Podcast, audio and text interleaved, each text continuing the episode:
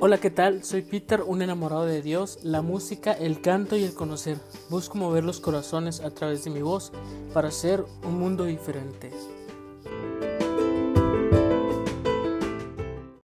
Hey gente, ¿qué tal? Bienvenidos a este segundo episodio de la segunda temporada de tu podcast Ser Diferente. El podcast de hoy tiene por título Le mandé un mensaje. Comenzamos.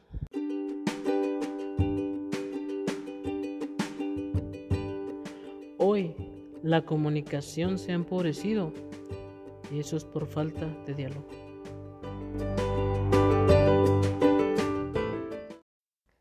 Quise comenzar el episodio con esta afirmación.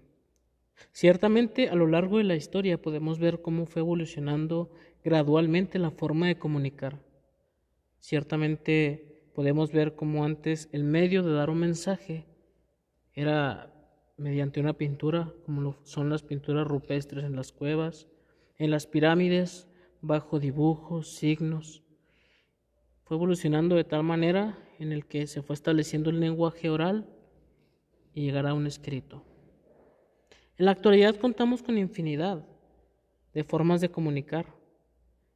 El día de hoy podemos mandar un mensaje bajo un lenguaje escrito, un mensaje oral e incluso de señas, entre otros. Pero ustedes se preguntarán, ¿qué tiene que ver eso con el nombre de este podcast? Le mandé un mensaje.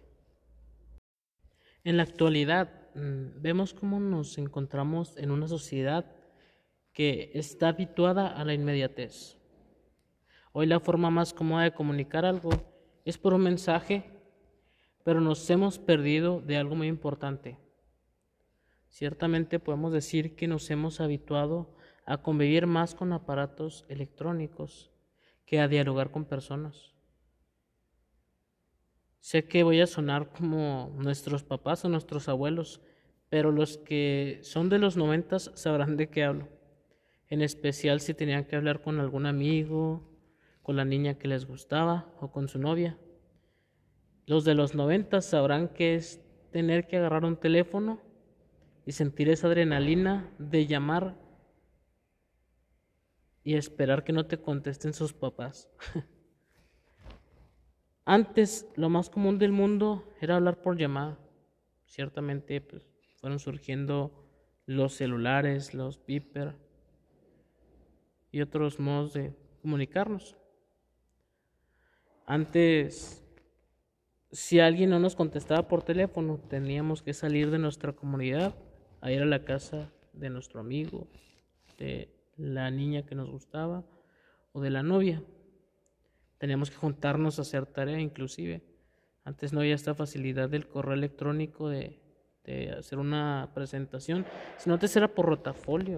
Nadie sabrá esa adrenalina que sentías al ponerte a escribir y decir, tiene que quedarme bien pareja la letra. No, ahora es muy fácil con un suprimir o un control Z, quitas alguna función y vuelves a empezar. Antes en Rotafolio era algo difícil. Pero con esto no quiero decir, ah, no, las tecnologías son malas, sino que hay un hecho. Nos hemos vuelto muy cómodos. Inclusive ahorita para comunicarse con algún ser querido es cuestión de que tomes tu celular y mandes un mensaje.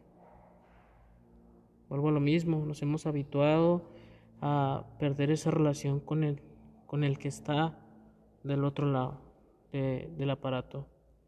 Ciertamente en la actualidad por cuestiones de pandemia nos es difícil juntarnos con nuestros seres queridos, pero no por eso se nos ha dificultado, ya que actualmente contamos con muchos medios para comunicarnos con nuestros seres queridos ya sea por algún tipo de plataforma para hacer algún tipo de videollamada. Pero incluso en esos momentos siempre estamos haciendo otra cosa, ya sea contestando otros mensajes, checando la red social, eh, haciendo otras tareas, incluso futureando, no, es que tengo que hacer esto, esto y lo otro, que no es malo, pero estamos perdiendo algo importante que es la relación con el otro. Incluso pudiéramos ver que ni a los ojos lo vemos, Sí, estamos, sí, sí te estoy escuchando y lo que quieras, pero no hemos establecido ese diálogo fraterno que va más allá de escuchar, sino de mirar. Hoy vemos cómo los jóvenes se meten en tanto en los, en los aparatos electrónicos que ni caso nos hacen. Dicen, sí, sí, sí, sí te estoy escuchando. Pero hoy es algo contradictorio, ya que alejamos a los que están cerca y a los que están lejos los queremos traer. A los que están cerca ni caso les hacemos por estar contestando mensajes, jugando y demás. El mensaje se ha vuelto nuestra forma de comunicar, de comunicar todo. Y se va perdiendo ese diálogo, esa manera de transmitir. Ahora, ¿qué hacemos si estamos enojados con alguien? Le contestamos cortante, un ok. O, por ejemplo, si no quieres hablar con alguien, un jajajaja. Ja, ja, ja hemos encontrado de cierta manera formas, entre comillas, corteses de decirle al otro, estoy enojado o no quiero hablar contigo o estoy ocupado. Y eso es, eso es lo que ha causado de cierta manera la falta de ese diálogo. Hemos involucionado nuestro diálogo de tal manera que hemos optado por otras cosas para decir al otro estoy enojado. ¿Sabes que estoy ocupado? ¿Sabes que X o Y?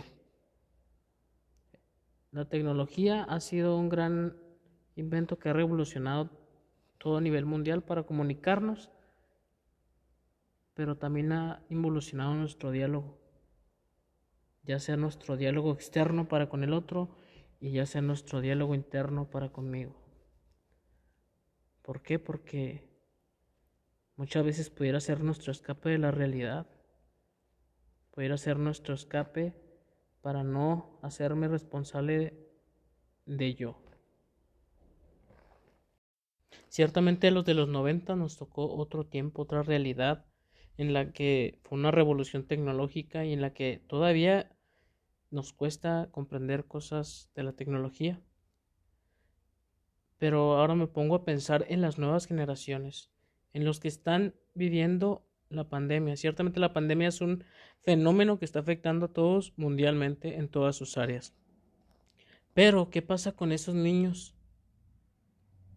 Les va a ser un poco más difícil relacionarse. ¿Esto por qué? Los psicólogos dicen que los niños, cuando entran en, en la educación básica, es ahí donde los niños aprenden a socializar y amplían su panorama, ya que antes de entrar al kinder piensan que todo, todo su mundo son sus papás y sus hermanos. Es ahí en el kinder donde se dan cuenta de que el mundo es más que su núcleo familiar. Pero, ¿qué va a pasar con estos niños que por pandemia solo han conocido a sus profesores o sus compañeros detrás de una máquina? ¿Qué va a pasar con ellos? Es por eso que recalco la importancia de el diálogo con el otro, mirarlo a los ojos, esa comunicación oral, una llamada, ¿cómo estás? Establecer esas relaciones interpersonales, mirar a los ojos, no solo oír, sino escuchar.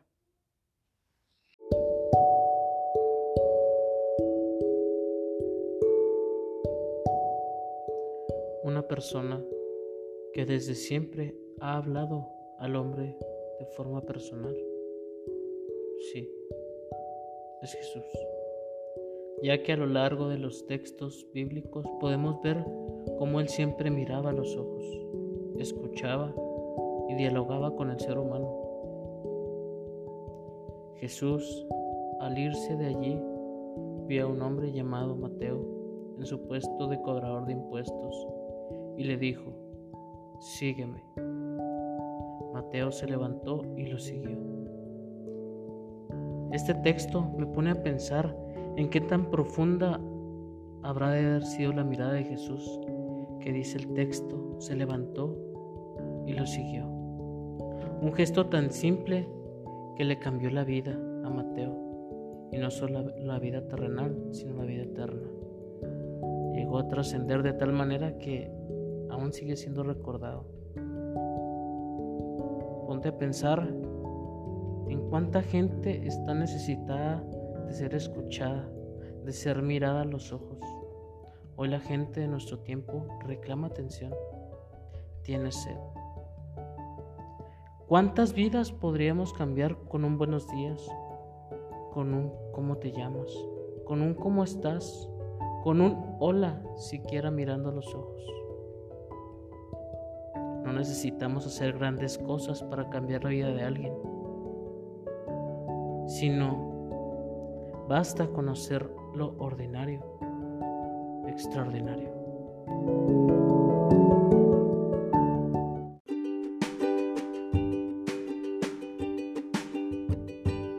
Ha llegado el momento más triste de este podcast.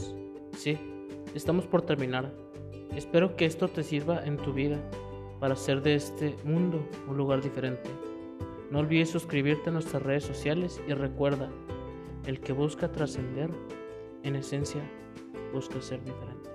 Hasta la próxima.